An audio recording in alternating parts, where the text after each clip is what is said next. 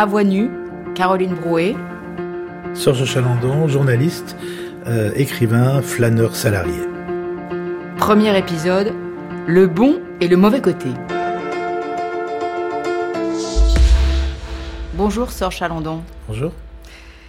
Journaliste, vous avez été grand reporter au quotidien Libération pendant 34 ans, avant de rejoindre la rédaction du Canard enchaîné. Vous avez couvert des guerres, on peut parler de l'Irlande du Nord, on peut parler du Liban. Vous avez couvert des grands événements historiques, notamment le procès Barbie. Vos articles vous ont valu le prestigieux prix Albert Londres en 1988. Et vous êtes également romancier, auteur de 11 romans parus chez Grasset. Certains ont remporté des prix comme Une promesse, prix Médicis en 2006, Retour à Kilibex, Grand Prix de l'Académie française en 2011, ou Le quatrième mur, Goncourt des lycéens en 2013. Et puis d'autres ont été adaptés en BD ou en film. Ce qui est frappant quand on vous lit sur Chalandon, c'est à quel point fiction et réalité sont entremêlées. C'est la manière dont vous nourrissez vos romans d'éléments biographiques et de faits journalistiques. De vos deux casquettes de journaliste et de romancier, de celui qui dit eux et efface ses émotions, et de celui qui dit je et qui exprime ses sentiments. On parlera dans le cinquième épisode, vendredi, pour celles et ceux qui nous écoutent en direct. Avant, on mélangera un peu les deux, si vous le voulez bien, sur les combats nord-irlandais qui ont été déterminants pour vous et auxquels vous avez consacré deux livres et de très nombreux articles, sur ce que la guerre, à travers euh, celle du Moyen-Orient, fait aux reporters, fait à l'homme, sur la résistance, l'héroïsme, les crimes contre l'humanité et le travail de la justice, à travers les grands procès de l'histoire.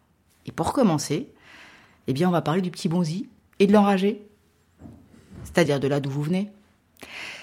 Qu'y a-t-il de commun entre Jacques Rougeron, le petit bonzi, c'est-à-dire votre premier ouvrage en 2005, et Jules Bonneau, le héros de l'enragé, le dernier en date, qui date de 2023 En fait, euh, dans le petit bonzi, je n'ai pas osé dire je.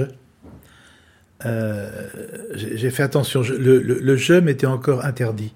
Justement, probablement parce que je viens du journalisme d'abord, euh, où le jeu théoriquement est interdit pour un reporter. Je trouve qu'un reporter n'a pas à dire jeu. Euh, les gens achètent un journal non pas pour savoir ce que le reporter vit ou ce qu'il pense, mais ce qu'il voit et ce qu'il entend. Et donc j'ai abordé le roman, la fiction, avec beaucoup de prudence, Dire je, c'était mon père était encore en vie, ma mère était encore en vie, les amis étaient là autour de moi. Dire je, c'était euh, me mettre à nu, me dévoiler totalement. Et devenir Jacques, devenir l'autre, devenir quelqu'un d'autre, me permettait de, de, rentrer dans, dans, la fiction doucement. C'est-à-dire en, euh, en, en, en, prenant une sorte de, de distance par rapport à ce que je suis, tout en étant ce que j'étais dans le petit Jacques, et tout en offrant au petit Jacques ce que j'étais. Mais en tout cas, si quelqu'un me disait, mais c'est toi, je pouvais toujours dire, écoute, c'est un roman. Moi, ce qui m'intéressait, c'est que, en fait, j'étais bègue lorsque j'étais enfant, très bègue. Je suis encore quand je suis énervé, quand je suis triste, quand je suis en colère, quand je suis, euh, euh, quand je suis sidéré par quelque chose, je suis encore bègue. C'est-à-dire que les mots ne viennent plus, ne sortent pas de ma bouche. Donc le bégaiement, le bégaiement, c'est pas avoir euh, pas assez de mots, c'est d'en avoir trop. Et c'est ce trop plein de mots fait qu'ils ne sortent plus du tout. Et moi, ce que je voulais, c'était pas du tout euh, faire des romans. Je voulais pas être romancier. J'étais journaliste et ça me suffisait parfaitement bien. Mais ce que je voulais, c'était expliquer ce que c'est la douleur du bégaiement. Euh, je me souvenais pas avoir lu quelque chose sur le bégaiement. J'ai lu évidemment des que sais-je, d'où vient le bégaiement, etc. Il n'y a pas de réponse. Mais comment on souffre lorsqu'on bégaye? Comment on souffre de regarder les autres, de regarder le visage des autres qui se crispe au fur et à mesure qu'on ne peut pas parler, qu'on ne peut rien dire? Brusquement, on, sent qu'il y a une douleur qui les envahit, ou alors c'est le seul handicap qui fait rire, le bégaiement. Donc moi, ce que je voulais, c'était ça. C'était simplement devenir un petit Jacques. Non pas moi, pour pas dire je, je n'osais pas, mais devenir un petit Jacques. Devenir un petit Jacques qui bégaye, devenir un petit Jacques qui, a, qui a mal, qui souffre, et expliquer à ceux qui allaient lire ce que c'était que la douleur du bègue et ce que c'était que la fabrication des mots pour un bègue. C'était ça. Je voulais pas faire des romans. Je voulais faire ce roman-là et ne pas aller plus loin. C'est drôle, Sir Chalandon, parce que je vous pose une question presque sur vous, parce qu'effectivement, euh, vous auriez très bien pu me répondre assez euh, facilement et simplement que le point commun entre Jacques euh, et Jules, entre le petit bonzi Petit Bonzi, c'est quand même un personnage que s'invente Jacques, hein, mais mais c'est un peu lui-même quoi. C'est son double. Et donc euh, entre euh, Jacques et Jules, le héros de l'enragé, bah c'est vous tout simplement. C'est vous enfant, parce que ce qui rejoint l'un et l'autre, c'est euh, un enfant qui est peut-être en manque d'amour, qui a met du temps à desserrer le poing pour saisir les mains tendues c'est là, c'est l'enfant qui a au cœur de ces deux romans, puisque le petit Bonzi quand même et, leur âgé, c'est deux romans. C'est le premier, c'est le dernier. Et je trouve intéressant de dire que vous avez commencé un premier roman en parlant d'un petit enfant qui était vous-même transfiguré, et que le onzième roman, il reparle d'un enfant, et d'une certaine façon, c'est peut-être le roman qui vous ressemble le plus, et en même temps, euh, c'est pas vraiment qui dit je. Alors non, mais donc euh, c'est vous au cœur. Bien sûr, mais je suis obligé d'en passer, de commencer par le bégaiement pour expliquer d'où vient la rage. Moi, ma rage, ma, ma rage d'enfant, ma rage d'enfant, c'était justement de faire rire les autres. Et euh, ma, rage, ma rage d'enfant, ma rage d'enfant de, bègue, fait que je n'avais pas les mots pour répondre à ceux qui se moquaient du bégaiement. J'avais pas les mots, mais j'avais les points. Donc euh, j'ai vécu et j'ai offert ça à Jules dans mon dernier roman. Je lui ai offert euh, le moyen de se libérer avec les points. Ce que je n'ai pas fait avec le petit Bonzi. Le petit Bonzi euh, supporte dans le vrai sens de supporter, c'est-à-dire qu'il il vit euh, le rire des autres, il vit il vit l'humour des autres, il vit le mépris des autres. Jules il va s'en défendre. Jules il va se battre. C'est-à-dire que mon premier roman, je souffre. Et le onzième roman, je, c'est une revanche, je me bats et je rends coup pour coup. Ce que Jacques n'a pas pu faire dans Le Petit Bonzi, mais ce que Jules fait dans L'Enragé. C'est-à-dire que tout ça, c'est un cheminement de l'enfant dont on riait jusqu'à l'enfant qui ne fait plus rire mais qui fait peur. Dans L'Enragé, vous avez mis en exergue une phrase empruntée à l'enfant de Jules Vallès à tous ceux qui crevèrent d'ennui au collège ou qu'on fit pleurer dans la famille, qui pendant leur enfance furent tyrannisés par leur maître ou rossés par leurs parents, je dédie ce livre. Vous pourriez presque dédier la moitié de vos livres euh, à cette phrase. Cette phrase pourrait être un exergue de tous vos livres presque. Oui, c'est-à-dire que cette phrase, moi, ce qui m'a bouleversé, c'est qu'en la lisant, j'ai compris ce qu'était la littérature et à quoi elle servait en fait. C'est-à-dire que j'ai lu cette phrase euh, à la bibliothèque à Lyon, j'étais tout petit, je devais avoir, enfin tout petit, je devais avoir 13 ans, et brusquement, je me suis rendu compte en lisant cette phrase qu'il y avait le petit Sorge qui était paumé, qui était battu, qui était triste, qui était malheureux, et qu'il y avait eu un petit Jules quelque part que je ne connais pas, Jules Vallès, je sais pas qui c'est. J'ai jamais entendu parler de la commune de Paris, mais je vois un petit Jules qui a fait un livre, et ce petit Jules dit au petit Sorge, t'es pas tout seul, je suis là, je suis avec toi. Et tout d'un coup, je comprends à quoi sert un livre.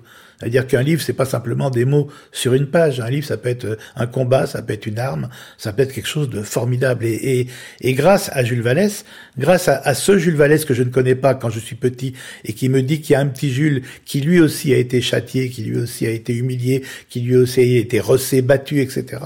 Eh ben, je vais, je vais faire, euh, je, vais faire cohorte d'enfants de la littérature pour euh, m'accompagner.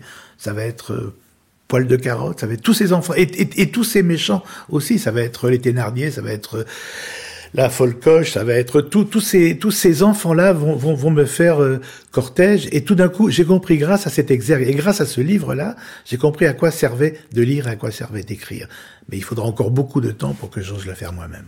Qui étaient les méchants chez vous? Ben, les méchants c'était le père en fait. C'était le, père qui était dédoublé, qui était qui était en plusieurs euh, c'est un homme qui mentait chaque jour, chaque soir. Il est mort en hôpital psychiatrique. Mais c'est pas suffisant pour expliquer sa, sa, dureté, sa méchanceté et son mépris. C'était une sorte de gourou, en fait. Je vivais dans une secte. C'était pas une famille, c'était une secte. Il y avait une mère qui était une victime, il y avait un frère qui était une victime comme moi, et il y avait moi. Et puis c'est un père qui euh, qui a eu en, en, en quelques années, donc euh, tout le temps de mon enfance jusqu'à ce jusqu'à ce qu'il meure, qui a rompu tous les liens avec tout le monde. C'est-à-dire qu'on n'avait plus ma mère, moi, mon frère, on n'avait plus d'amis, on n'avait plus de parents d'abord, puis plus d'amis, puis plus personne. Nous étions plus que quatre. Quatre, c'est une sorte de, c'est un mot que, que, que l'on m'a dit un jour, c'est pas, il vient pas de moi ce mot, mais ça m'allait très bien. Quelqu'un un jour dans une rencontre littéraire m'a dit mais votre père c'était un peu comme le Minotaure, et c'était le Minotaure. C'est-à-dire que j'étais dans une sorte de labyrinthe avec ce Minotaure, et toute mon enfance j'ai cherché comment sortir du labyrinthe. Et je suis sorti seul. Et je m'en veux beaucoup parce que je suis sorti sans ma mère et sans mon frère. je me suis, euh, bah, je me suis sauvé seul, ce qui était extrêmement douloureux après, je le sais. Mais il fallait que je, il fallait que je me sorte de là. Il fallait que je vive et que je survive exactement comme, euh, ben exactement comme euh, comme Jules. Dans, il faut qu'il vive, qu'il survive, et donc il va quitter la colonie pénitentiaire comme moi j'ai quitté la famille. Mais en tout cas, la violence venait du père, et ça aurait pu être un père extraordinaire. C'était un metteur en scène, c'était un magicien qui, qui s'inventait. Euh, euh, un matin, il était pasteur presbytérien. Euh, le jour d'après, il, il, il avait créé les Compagnons de la chanson, mais comme Edith Piaf était amoureuse de lui, il avait été obligé de quitter l'affiche. Et d'ailleurs, me disait-il, tu vois, je suis plus du tout nulle part sur les affiches. Ils m'ont complètement euh, abandonné. Euh, un jour, euh, c'est le seul homme, le seul Français qui a quitté Dien Bien Phu à pied. Euh, il avait fait évidemment la guerre de, de 39-45 sous des formes différentes. Ça, c'était vrai. Mais tout ce qu'il me racontait, moi, j'étais bouche bée. C'est-à-dire que c'était un super héros. Mon père, évidemment, était l'un des chefs des services secrets français. Pendant la guerre d'Algérie, il était chef de l'OS. Il y avait Charles Jouot, Salan Zeller, les quatre grands généraux et Chalandon, mais il était plus malin que les autres et personne ne le savait. Et moi, je vivais là-dedans. C'est-à-dire, je vivais dans dans un lieu où quelqu'un montait sur scène, juste pour sa femme et ses deux enfants, montait sur scène et déroulait une sorte de, de, de fantasmagorie qui aurait pu être sympathique. S'il n'y avait pas, battu par la violence, voilà. S'il n'y avait pas eu les coups. Et d'ailleurs, maintenant, quand je vous le dis, en, en vous le disant, est-ce qu'il vaut mieux pas prendre des coups que, que ne pas savoir où est la vérité et le mensonge? Les, les coups, on s'en sort, je trouve. On est battu, certes, mais on se relève. Tandis que sortir d'une famille sans savoir ce que ce qu'est la vérité, ce qu'est le mensonge, sans savoir ce qu'il ce qu'il aurait dû me donner, ce qu'il n'a pas fait.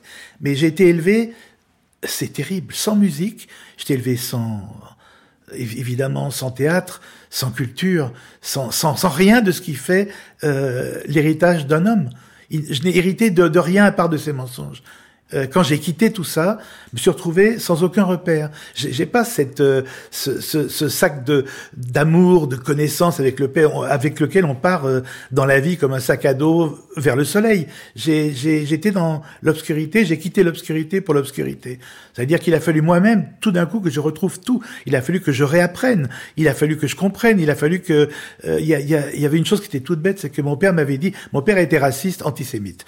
Il, il ne parlait que de ça. C'est quelque chose qui le hantait totalement. Et il m'avait expliqué, par exemple, qu'il ne fallait jamais aller dans un couscous, dans un, un restaurant, parce que, disait-il, les Arabes mettent du verre pilé dans le couscous. Et j'ai vécu avec cette terreur jusqu'à ce que je mange mon premier couscous en faisant extrêmement attention, parce que je regardais quand même au cas où il y a du verre pilé. J'étais parti de chez moi, mais je pars avec ça, moi.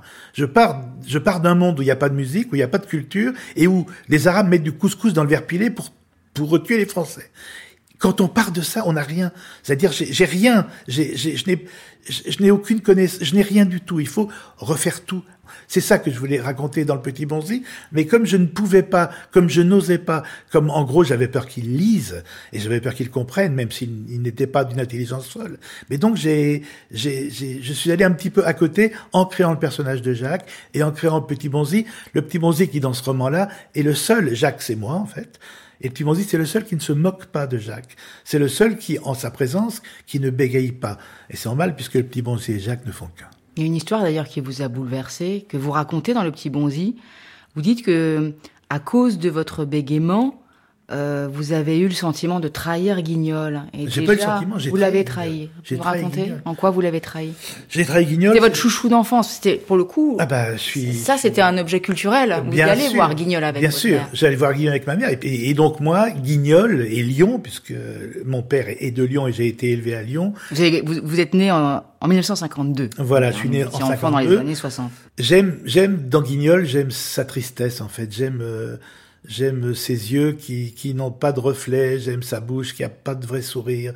J'aime ce petit personnage en bois. Et un jour, euh, je suis avec ma, ma mère et, et nous sommes au Guignol de, du parc de la Tête d'Or à Lyon, un petit castelet. Et puis donc Guignol de tradition se, se sauve parce que le gendarme le poursuit, évidemment.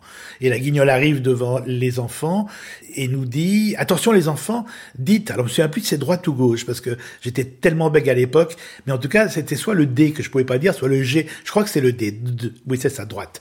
Et donc guignol se cache à se cache à gauche et dit aux enfants qui sont là quand le gendarme arrive, dites que je suis caché à droite. Comme ça, il va chercher du mauvais côté, il me trouvera pas. Et Guignol se cache à gauche. Et quand le, le gendarme arrive et dit Est-ce que vous avez vu Guignol?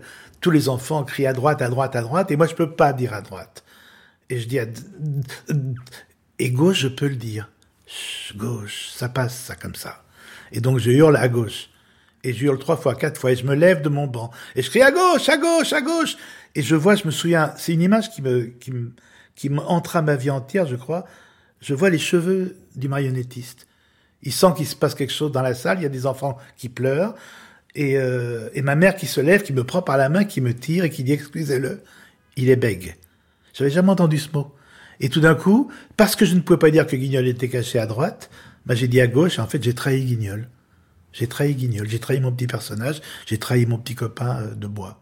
Et ça, pour moi, ça a été bouleversant parce que d'abord trahir Guignol pour un, pour un, pour un enfant, c'est monstrueux. Je l'ai offert aux gendarmes. Ça, c'est une chose. Et surtout, il est bègue. C'est quoi bègue? Ça y est, tout d'un coup, ben, j'étais devenu bègue. Et depuis, ce moment, je crois, d'abord, j'ai mis un nom, un mot sur quelque chose qui me semblait pas normal parce que les autres riaient, mais tout d'un coup, ce, cette cette impossibilité de parler avait un nom, le bégaiement. Je crois que le bégaiement, encore, encore aujourd'hui, quand j'y réfléchis, c'est un mot que je sais pas écrire. Des fois, je mettais un Y. C'est le mot que je, refuse totalement, bégaiement, et j'arrive pas à l'écrire. Alors maintenant, ça y est, je crois que je, non, ça y est, je cherche encore. Il y a un AI, mais je n'arrive pas. C'est un mot dans tout, tout le vocabulaire mondial de la France, du monde entier. Le bégaiement, je sais pas l'écrire. Il y a un mot, le bégaiement ou être bègue. Il y a un autre mot qui est important dans cette histoire que vous racontez, c'est le mot trahir.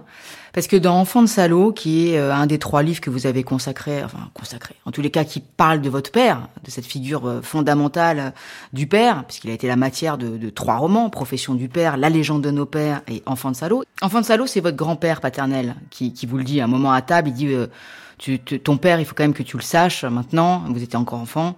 Ton père était du mauvais côté D'où le titre euh, de cet épisode, sans chalandon. Et ben dans Enfant de salaud, vous écrivez le salaud, c'est le père qui m'a trahi.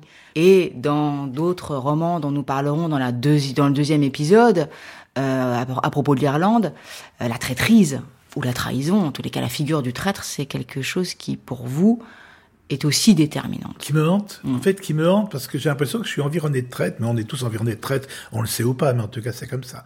Mais dire le salaud, c'est le père qui m'a trahi, c'est extrêmement important pour moi, parce que comme ce livre Enfant de salaud parle aussi d'un parcours militaire de mon père pendant la Deuxième Guerre mondiale, où il a porté cinq uniformes, je voulais pas qu'on pense que Enfant de salaud, j'avais pris ce titre parce qu'il avait collaboré.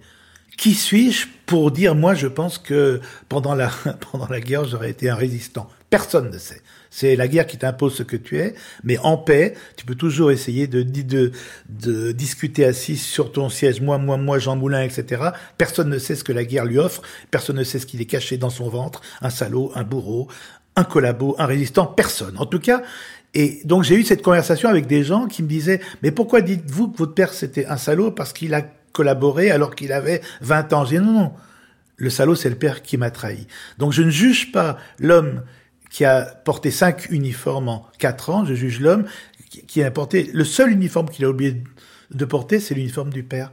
C'est-à-dire que moi, ce que je voulais, ce que j'aurais espéré, jusqu'à la fin, j'aurais espéré un père qui s'assied euh, sur le rebord de mon lit et qui me raconte une histoire. J'aurais espéré euh, une mère qui, parce qu'une mère, je, je parle pas de ma mère ou très peu de ma mère en fait, parce que c'était une victime comme les autres, mais c'est une victime. J'ai su après qu'il y avait des mères qui ont pris leurs enfants sous les bras et qui sont sauvées. Mais moi, je ne pensais pas que c'était possible. Et j'ai appris, bien sûr, évidemment que c'était possible, mais je ne, je ne le savais pas. Pour moi, une mère, elle était là, elle était, elle, elle faisait partie de l'appartement. Elle pouvait pas quitter l'appartement. Elle pouvait pas prendre ses deux enfants et se sauver. Elle aurait pu. Mais elle était tellement violemment prisonnière de cet homme et prisonnière de cet appartement que finalement, elle, elle a pensé à survivre et elle n'a pas pensé à notre survie. En fait, c'est la seule personne à qui je, je n'en veux pas. J'en veux à mon père euh, euh, pour tout ce qu'il a fait, pour tout ce qu'il nous a fait, pour tout ce qu'il nous a fait subir. Et elle, je, la vois qu'une sorte de, de, de, petit animal euh, terrorisé et qui ne peut rien. Quand mon père, et ça c'est ce que je raconte dans euh, Profession du père, quand mon père me dit que il est à l'OS, qui était pour l'Algérie française, etc. Euh, et mon, mon, père me dit, on a besoin d'un enfant, on, l'OS, on a besoin d'un enfant pour tuer De Gaulle, et on, on t'a choisi. Euh, pendant, plusieurs semaines, il m'entraîne pour tuer De Gaulle, ce qui évidemment, c'est dans sa tête. Euh, quand je suis seul avec ma mère, il aurait suffi qu'elle me dise, mais Sorge, enfin, tu sais bien que ton père, il est bizarre. Tu sais bien que jamais tu tueras De Gaulle. Donc tout ça, tu oublies, tu t'endors tranquillement. Tu es un collégien, ça ne se passera pas. Mais même quand il est pas là, même quand il est pas dans l'appartement et que je lui dis ça, tout ce qu'elle me dit, c'est au moins tu sais la politique, j'y connais rien. Et c'est terrifiant parce qu'elle a tellement peur que même sa présence, lorsque même son absence lui fait peur. Et, c'est terrifiant parce que euh, lorsqu'il est mort, donc euh, il, a été incinéré. Et nous, mon frère et moi, nous raccompagnons ma mère chez elle. Il est parti. Elle dit euh, demain, il faut que je change les clés de l'appartement, les serrures. Et moi, je lui ai dit mais maintenant, il est mort. Elle me dit avec ton père, on ne sait jamais. Et cette phrase-là montre dans quelle violente peur elle était. Jusqu'après sa mort, elle avait encore peur euh, de lui. Elle, elle était trop occupée à se protéger pour nous protéger. Alors donc, nous, il a fallu qu'on fasse euh, seuls les enfants. Vous dites, Sœur Chalandon, que vous n'avez hérité de rien. Je suis pas si sûre. Vous avez peut-être déjà hérité d'une obsession de la vérité? Une obsession pour la vérité. D'ailleurs, vous l'avez prouvé plein de fois, alors on, le verra quand vous êtes devenu journaliste, euh, mais aussi quand vous êtes romancier, puisque si je prends juste un exemple, qui est le livre, encore une fois, euh, Enfant de salaud, euh, vous avez découvert, il est mort en 2014, votre père, oui. et vous avez découvert en 2020 seulement, soit six ans après sa mort, découvert, vous avez traqué la vérité, vous avez enquêté sur la vie. Vous avez voulu savoir ce qu'il avait vraiment été, ce qu'il avait vraiment fait. Et le livre revient par le menu détail sur bah, ces cinq uniformes, sur le côté déserteur à un moment, sur le côté... Euh, euh, il a été emprisonné pendant un an. Enfin, vous avez tout retracé. Donc l'obsession pour la vérité, c'est quand même un leg, même s'il ne l'a pas voulu. C'est ce que vous portez. y compris raconter des histoires, il y a quand même tout ça. Alors quand vous dites ça, ça me va. L'obsession de la vérité, ça, ça me va. Mais raconter des histoires, ça, ça me va pas. C'est-à-dire que euh, je, rencontre énormément de gens avec qui je, je, qui, parlent et qui me disent, il y a des gens, cette phrase, je vais vous la citer exactement comme comme elle médite souvent, c'est ah, la chance que vous avez eue d'avoir eu un père comme ça, au moins vous êtes, vous êtes écrivain. Et je trouve ça terrible. C'est-à-dire que rien ne vaut l'enfance que j'ai vécue. C'est-à-dire que oui, la traque de la vérité, ça c'est vrai. C'est-à-dire que, mais même ça, ça me hante. Je me souviens que pendant la guerre du Golfe, j'ai serré la main au roi Hussein de Jordanie, qui était évidemment le meilleur ami de mon père. C'était faux, bien sûr. Mais moi, quand j'ai serré la main du roi Hussein, j'avais en tête, tu vois, papa, moi c'est vrai. C'est-à-dire que c'est cette obsession de non pas de, de, de, de faire ce que lui n'avait pas fait, mais en tout cas, euh, j'étais hanté par tout ce qu'il avait dit, tout ce qu'il avait fait qui était faux. Et moi, quand je le faisais les uns, les unes après les autres, toutes, toutes ces choses-là, je me disais, ben moi, papa, c'est vrai. Dans ma tête, je me disais ça. Alors ça, oui, le, le, la recherche de la vérité, elle est vraie. Mais l'idée et ça, on me le dit souvent, euh, quand des gens me disent, ben moi j'ai eu un père euh, euh, instituteur laïque et je me suis fait chier toute mon enfance. Qu'est-ce que j'aurais aimé avoir un père fantasque comme le vôtre pour devenir écrivain? Là, je dis, je, je peux pas entendre ça. Je peux pas. J'aurais adoré avoir un père instituteur laïque. J'aurais adoré avoir un homme normal, un homme qui a un métier. C'est-à-dire que c'est terrifiant d'être au début euh, de la rentrée des classes sur son petit bureau lorsqu'on a 9 ans, 10 ans et qu'on dit profession du père et qu'il faut écrire profession du père sur son petit sur sa petite feuille et que les copains autour écrivent euh, écrivent menuisier, boulanger, euh, maréchal Ferrand, ça existait encore. Et puis moi je suis obligé d'écrire agent secret. Je peux vous dire que c'est et, je suis bègue, je suis tout petit, je suis bègue et mon père est agent secret, succès assuré. Rien ne vaut ça et j'aurais tellement préféré être, je sais pas, être euh, être élevé par un homme qui, qui m'explique liberté, égalité, fraternité, qui me ben, qui fasse de moi un homme.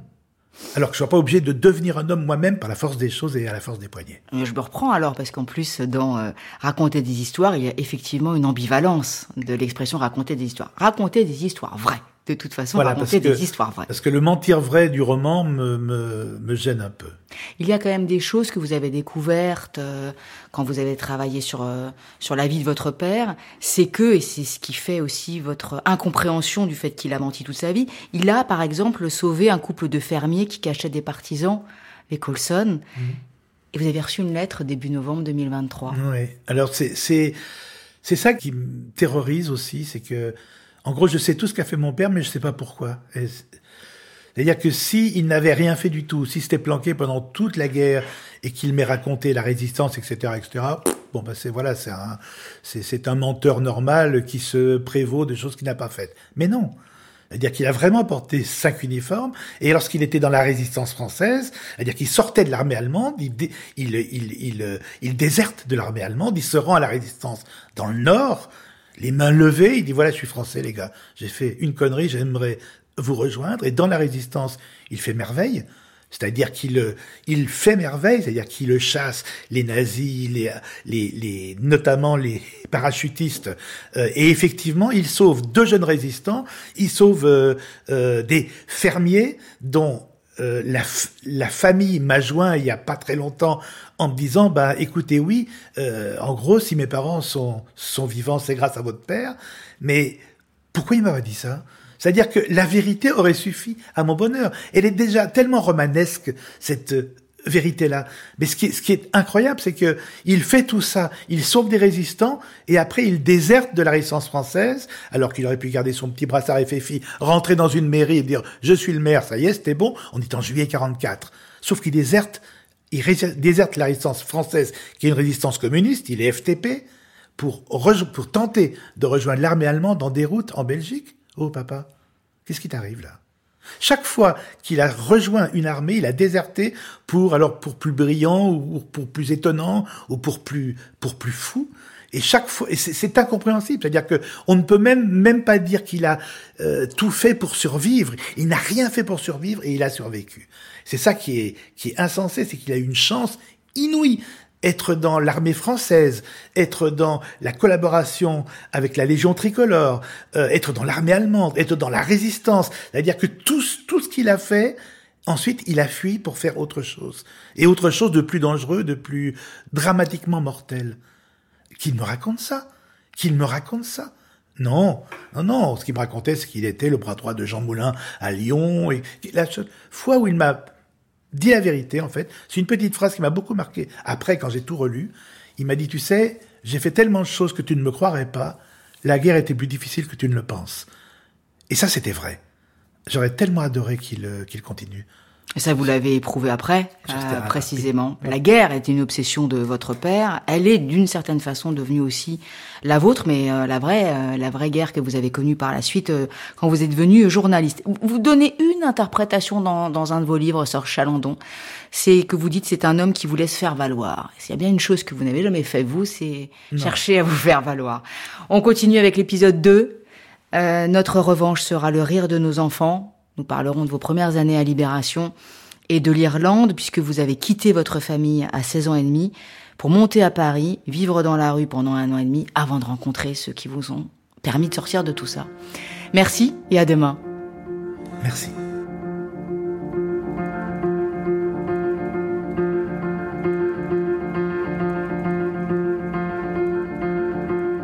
C'était À Voix Nue, chargé de programme Daphné Abgral, prise de son Christophe Papon, réalisation Guillaume Baldi, une série de Caroline Brouet disponible sur le site de France Culture et l'application Radio France.